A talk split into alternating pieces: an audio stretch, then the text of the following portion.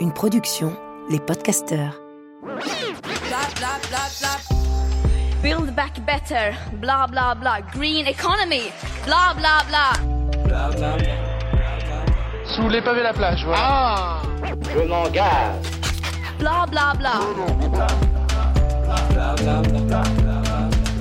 Prendre soin de cette génération sacrifiée est devenu un impératif national. Blah blah blah. Je ne sais pas dire si nos jeunes sont déboussolés. Je pense qu'ils sont beaucoup plus exigeants que, que ne l'était ma génération. Ça, c'est sûr.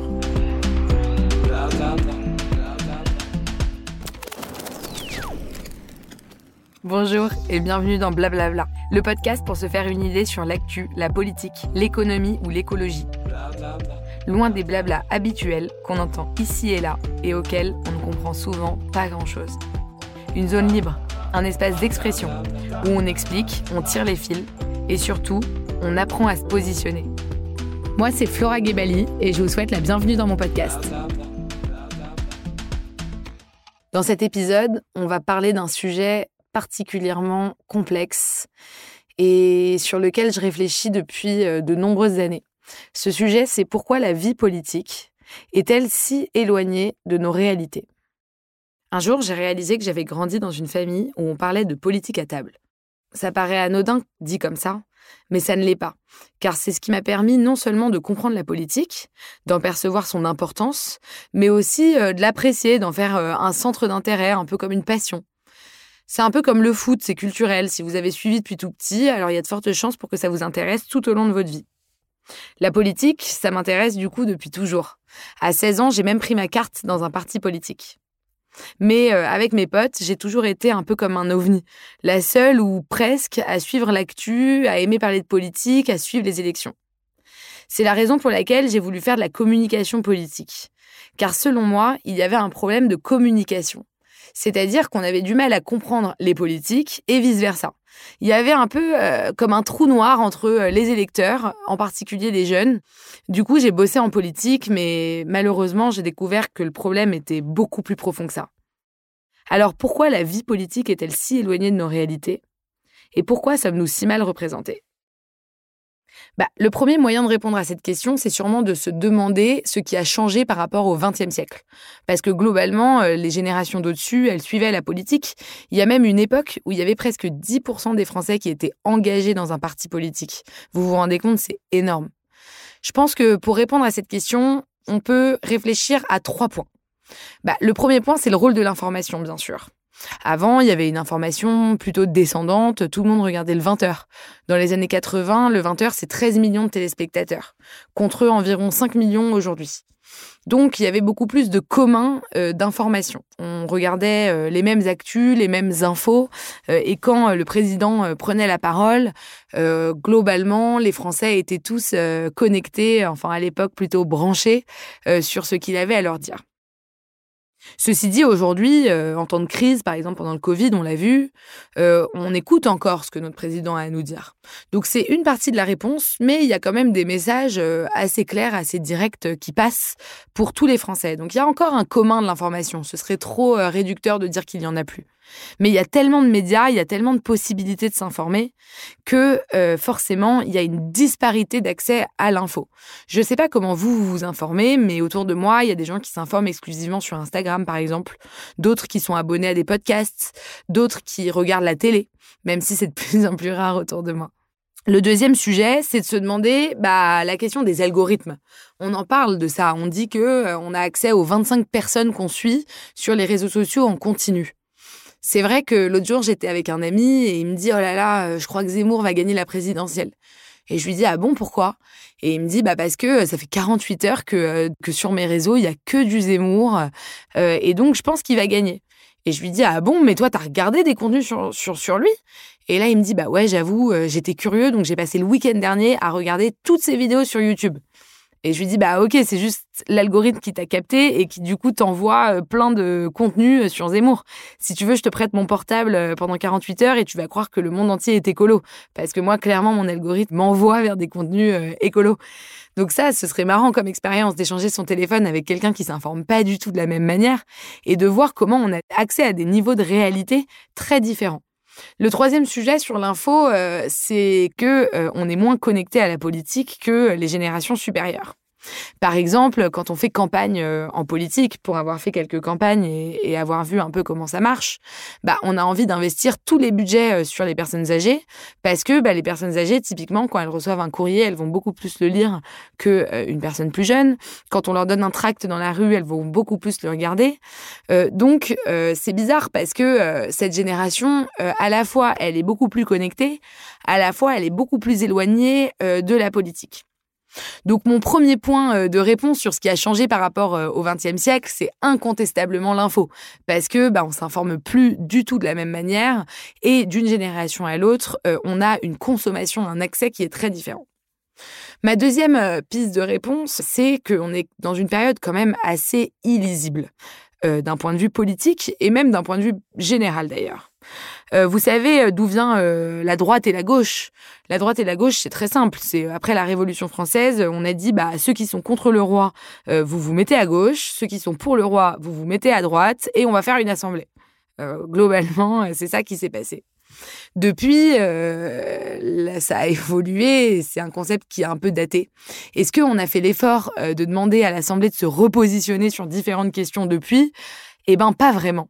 D'ailleurs, j'adorerais, euh, s'il y a des députés qui m'écoutent, je vous passe le message, euh, qu'on prenne 10 questions, que des citoyens prennent 10 questions, qu'on vienne à l'Assemblée et qu'on demande sincèrement à tous les élus de se positionner en fonction de ces questions. Je suis sûre que tout le monde changerait de place et qu'il n'y aurait plus du tout la droite et la gauche comme on les imagine.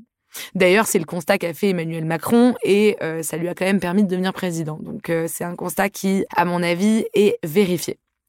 Le problème, c'est que la droite et la gauche, au-delà de ce que ça incarne, ce que ça représente, c'était quand même une grille de lecture.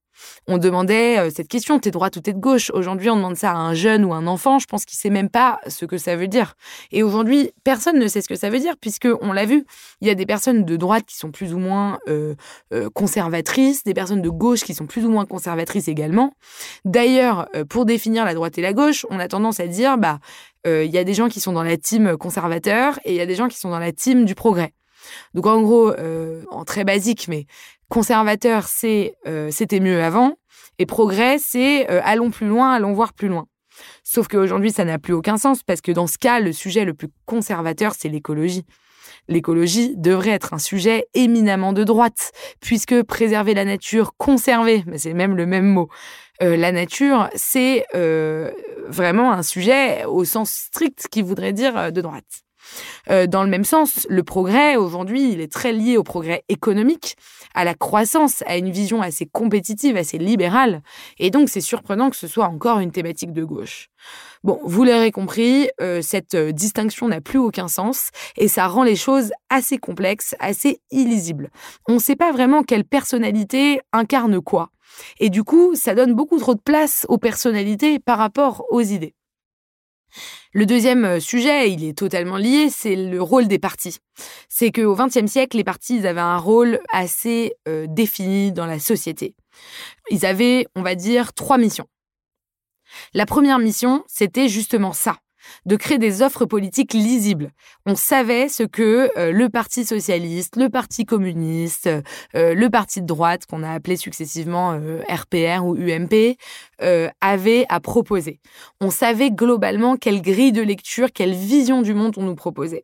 Et du coup, toutes les personnes qui s'affidaient à ces partis, on avait à peu près compris quelles étaient leurs idées, même s'il pouvait y avoir des sensibilités différentes, des nuances.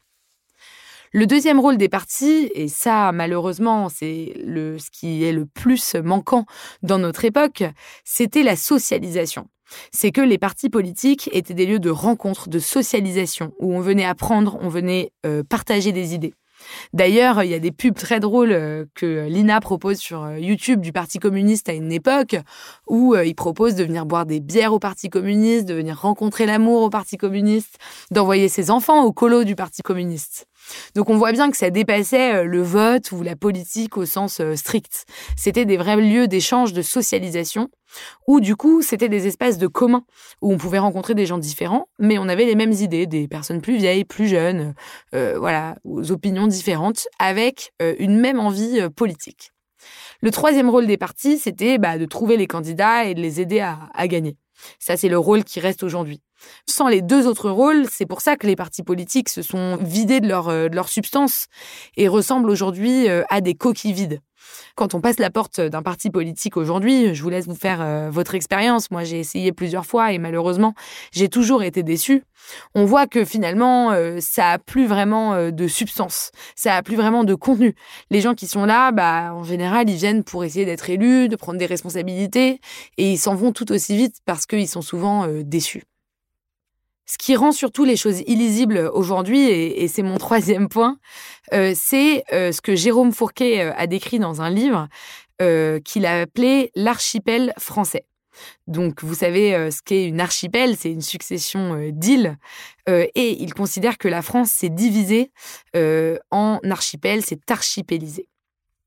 Au XXe siècle, il y a tout un tas de concepts qui se sont dégradés de concepts et même plus, de religion, de valeurs, d'appartenance. Par exemple, le catholicisme. Si une grande majorité des Français étaient baptisés il y a encore 50 ans, aujourd'hui, bah, ça concerne qu'une minorité et en plus, les gens baptisés ne continuent pas forcément à avoir un lien avec l'Église catholique, avec le catholicisme. Pareil pour le communisme, qui était très présent dans les années 50, euh, 60 en France et euh, dont l'influence a considérablement baissé. En fait, on n'est plus euh, réceptif euh, aux mêmes informations, on n'est même plus exposé à une même vision des choses. En fait, si on demande à des gens différents de décrire la France aujourd'hui, les réponses n'auront même plus grand-chose à voir. Cette situation d'archipel, elle fait que c'est très difficile d'avoir une lecture commune des choses, de se sentir appartenir euh, aux mêmes valeurs, à la même nation. Donc mon premier point, c'est le rôle de l'information, c'est qu'il n'y a plus tellement euh, d'infos communes. Mon deuxième point, c'est euh, l'illisibilité de la période, c'est que les choses sont trop complexes pour qu'elles soient comprises par, euh, par les Français. Et le troisième, c'est qu'on vit dans une situation un peu d'archipel où les Français vivent sur le même territoire mais ont très peu de points communs. C'est ça le sujet, c'est qu'en fait, il manque des communs qu'on n'a plus vraiment euh, de points qui nous lient, qui nous rassemblent, et quels sont les intérêts qu'on pourrait partager à 70 millions?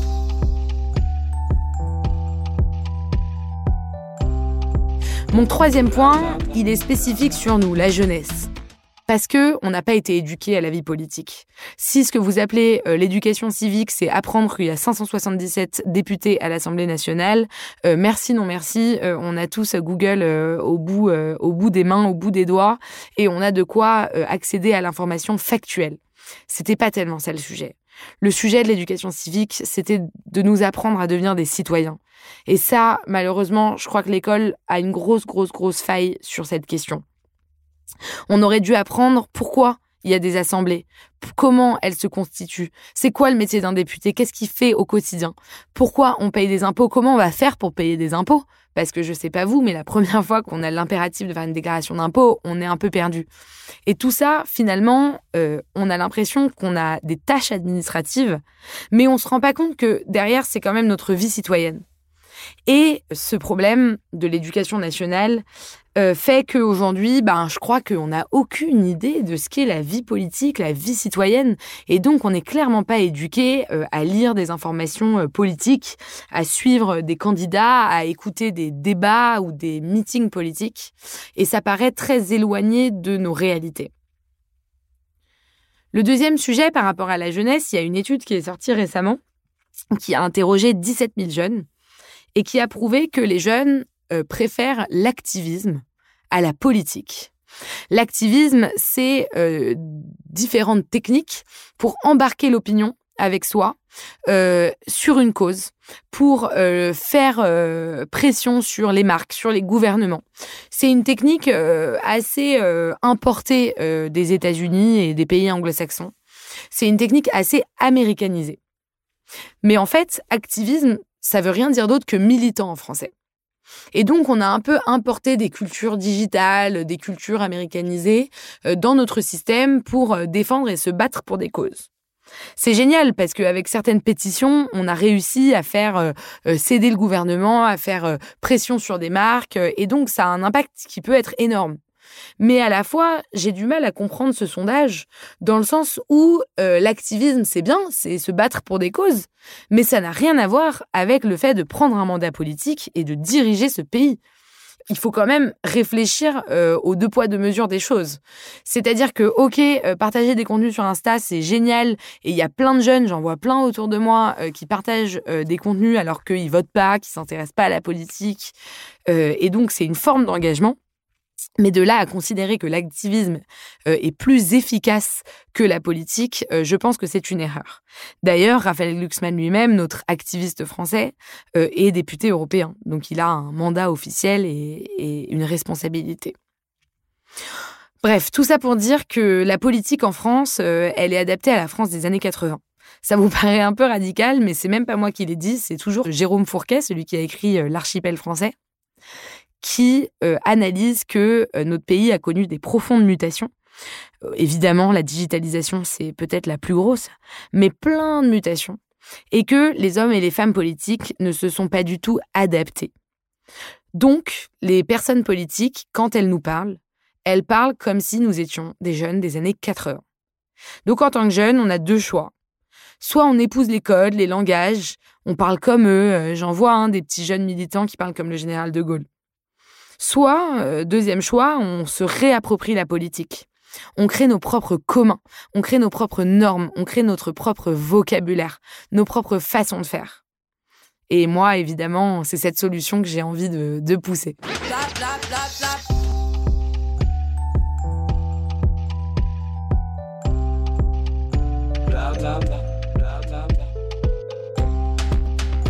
Aujourd'hui, on est un point de bascule entre deux mondes. Alors la première question à se poser, c'est est-ce que c'est vraiment important que la politique reste le moyen central et suprême d'organiser notre société? Ça se discute hein, aujourd'hui, euh, qui a le pouvoir? Est-ce que c'est euh, nos députés? Est-ce que c'est nos élus locaux? Ou est-ce que c'est plutôt euh, les GAFA, vous savez, ces entreprises américaines, littéralement Google, Amazon, Facebook, Apple. La fondation Bill Gates, elle a un budget quand même de 36 milliards de dollars. C'est plus que la plupart des États. Donc, qui a le pouvoir aujourd'hui? Est-ce que c'est Bill Gates? Est-ce que c'est les pays? Euh, On voit aussi que quand, euh, par exemple, notre pays euh, impose des taxes à des entreprises, bon bah, les entreprises vont s'installer dans d'autres pays et ne payent pas les taxes. Et d'ailleurs, est-ce que pour nous c'est important en tant que génération, parce que ça va être des questions qui vont être de notre responsabilité, de redonner ce pouvoir à la politique Parce que une fois qu'on a dit ça, en temps de crise, le Covid est quand même un très bon exemple. Encore une fois, on voit bien que là, d'un coup, euh, la politique reprend son pouvoir. C'est elle qui organise euh, l'aide, c'est elle qui organise la solidarité, c'est elle qui organise la santé. Et euh, on, c'est des questions qui sont assez énormes en fait. Est-ce qu'on a envie de confier la santé à des organismes privés, par exemple? La deuxième question, c'est que, comme l'a très bien dit le sociologue Étienne Ollion, on a quand même un problème, c'est que le métier de député est devenu un bullshit job. Euh, vous savez ce que c'est les bullshit jobs, hein, on en parle beaucoup. Euh, c'est euh, les métiers qui n'ont pas trop de sens, qui n'ont pas trop d'efficacité. Et en fait, depuis 2002 et une loi qui a fait passer le mandat présidentiel de 7 à 5 ans, vous savez, c'est quand on est passé au quinquennat, bah, les députés, ils servent plus à grand chose. Alors, je m'explique. C'est un tout petit peu technique, mais je sais que vous allez me suivre. Avant, le président, il était élu pour 7 ans. Et l'Assemblée nationale, elle était élue pour cinq ans. Donc à un moment, ils étaient élus en même temps, et cinq ans après, les députés étaient réélus. Mais le président était encore là pour deux ans. Ce qui faisait systématiquement qu'au bout de cinq ans, les Français changeaient de majorité. Par exemple, quand ils avaient un président et une assemblée de droite, au bout de cinq ans, ils allaient choisir d'avoir une assemblée de gauche, et vice-versa. Aujourd'hui, comme le président est élu à chaque fois en même temps que l'Assemblée, quand on donne son adhésion au président, alors on vote systématiquement pour une assemblée de la même couleur politique, du même parti politique que le président. J'espère que vous me suivez toujours. Alors imaginez, vu qu'on est en année présidentielle, que cette année, Emmanuel Macron reste président encore pour deux ans, mais que on vote pour notre élection législative, on vote pour nos députés. Ça aurait beaucoup plus de sens pour nous. Et surtout, eux, ils seraient obligés de faire une campagne politique, alors que là, ils sont écrasés par la campagne présidentielle. Vous imaginez que pendant six mois, on parle de la personne qui va être présidente, mais pendant une semaine, on parle des 577 qui vont faire nos lois. La répartition, elle est quand même un peu euh, limite, quoi. Si cette année, euh, on se met euh, en politique fiction et on imagine que le président reste encore deux ans, eh ben les députés, ils auraient à faire campagne tout seuls. Et donc, ils auraient à porter des lois. Ils auraient à créer des majorités, ils auraient à créer des courants de pensée. Et c'est ça qui manque profondément à l'Assemblée. Et peut-être que d'un coup, bah, ça intéresserait un peu plus les Français, ça intéresserait un peu plus les jeunes. Donc petit à petit, euh, on en parle souvent, hein, la sixième République, le système. Euh, on arrive quand même dans un truc qui est un peu limite euh, pour les Français, dans le sens où, vous savez, on dit que l'Assemblée nationale est devenue une chambre d'enregistrement des lois. Ça sous-entendrait que les députés sont pas là pour voter les lois, mais juste pour enregistrer les lois. En gros, ils ont pas de rôle. C'est quand même super relou. Si on va encore plus loin, on peut regarder par exemple le modèle allemand. En France, on a une culture euh, politique de la contestation, du fight. Et on adore ça, hein. on adore les manifs, on adore les débats politiques, on est un peuple qui, euh, qui est assez sanguin en fait. Mais si on regarde le modèle allemand, on voit que leur système, il est très différent. Il leur impose en fait de toujours penser en collectif. Euh, nous, ce qu'on fait en France, c'est qu'on met en avant nos différences. On dit ouais, lui il propose ça, alors que moi c'est très différent. Eux, leur système fait qu'ils doivent mettre en avant ce qui est compatible avec les autres partis, leur commun. En fait, le métier d'élu, c'est de créer justement ça, des points d'entente, des points communs. Alors que nous, bah, on veut juste se différencier. Vous me direz, c'est un peu le en même temps d'Emmanuel Macron, hein, de dire bah on va créer du commun, on va faire et ça et ça.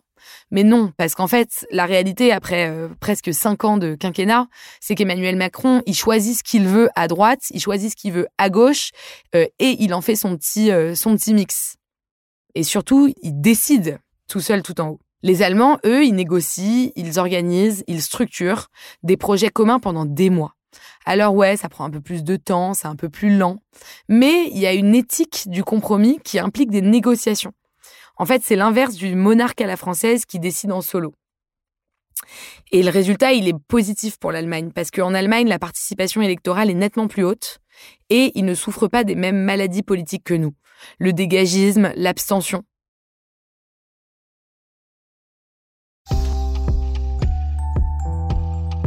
On entend souvent ces phrases, notamment au moment des élections.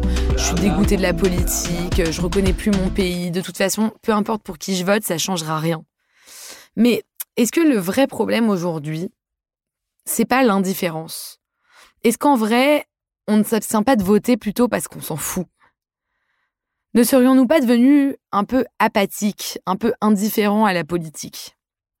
Cette indifférence, elle est dangereuse. C'est un peu l'anomie décrite par Durkheim. L'anomie, c'est un état dans lequel on se trouve lorsque les règles sociales qui guident nos conduites, nos aspirations, perdent leur pouvoir deviennent incompatibles entre elles. Durkheim nous dit même que si l'anomie est un mal, c'est avant tout parce que la société en souffre, ne pouvant se passer pour vivre de cohésion et de régularité. Le sujet de fond derrière le mal-être politique du moment est encore sûrement celui du sens. Excusez-moi, j'en parle à chaque épisode, mais c'est peut-être la question la plus profonde qu'on ait à poser aujourd'hui. A-t-on perdu le sens, la cohérence, la régularité? Vous verrez, on en arrive toujours à cette question. Qu'avons-nous fait de la raison d'être des choses? Pourquoi on fait tout ça? Ces questions, elles sont un peu métaphysiques, mais en fait, elles ne le sont pas vraiment. Non seulement on a prouvé que le sens est un besoin cognitif, notre cerveau en a besoin. Mais on le voit bien autour de nous, la perte totale de sens, c'est la dépression, c'est le néant. Et comme le dit Anna Arendt, c'est dans le vide de la pensée que s'inscrit le mal. Elle nous dit que dans un monde toujours changeant et incompréhensible, les masses croient simultanément en tout et en rien. Ça fait un drôle d'écho à notre époque, non? D'un côté, elle pense que tout est possible, de l'autre, que rien n'est vrai. Dans son livre Les origines du totalitarisme, elle tente de comprendre comment se sont construits les systèmes totalitaires. Et l'une de ses réponses est que les masses étaient prêtes à croire le pire, peu importe l'absurdité du propos, car de toute façon, elle pensait que toute information était mensongère. Le vide crée des pensées totalitaires. Et les pensées dangereuses, il y en a beaucoup autour de nous. Déjà, il y a le développement de ce qu'on appelle des démocraties illibérales, c'est-à-dire des démocraties euh, sans libéralisme constitutionnel. Chez Sartre, le néant, c'est autre chose. Vous avez peut-être déjà lu ou entendu parler de son livre L'être et le néant, dans lequel il distingue l'être, ce qui est par exemple une chaise, une table, un oiseau, qui ne pourront pas changer. Un oiseau sera toujours un oiseau, et, et de l'autre côté, les humains, qui peuvent évoluer, changer de conviction, changer d'orientation sexuelle par exemple, ou changer de façon de penser. Le néant, c'est aussi notre capacité à mieux comprendre le monde, à évoluer. Et aujourd'hui, on en a sacrément besoin pour recréer un système politique qui fonctionne. La vie politique est en crise. Et je crois que c'est de notre responsabilité de la guérir. Il faut s'emparer des enjeux, accepter une forme de complexité et surtout prendre le pouvoir. Car le meilleur moyen d'être mieux représenté, c'est de prendre le pouvoir. Si vous êtes engagé et que la politique vous intéresse, je vous conseille de regarder par exemple le Collège citoyen de France, lancé par JR entre autres, qui crée des promotions de personnes engagées pour les aider à prendre des mandats politiques.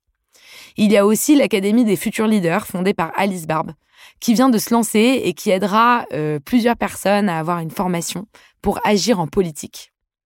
Des initiatives associatives, il y en a plein. Je vous assure, il suffit de chercher et vous allez trouver un endroit pour vous engager. On est à quelques mois d'une élection présidentielle. Et on a tous le pouvoir de choisir, en votant notre prochain président.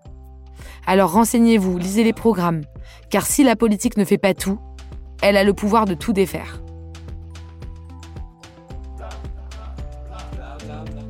Si ce podcast vous a plu, vous pouvez vous abonner, en parler autour de vous, et si vous êtes trop sympa, vous pouvez me mettre des étoiles et un petit commentaire. Vous pouvez aussi me suivre sur les réseaux, j'y blablate souvent. Merci de m'avoir écouté et à bientôt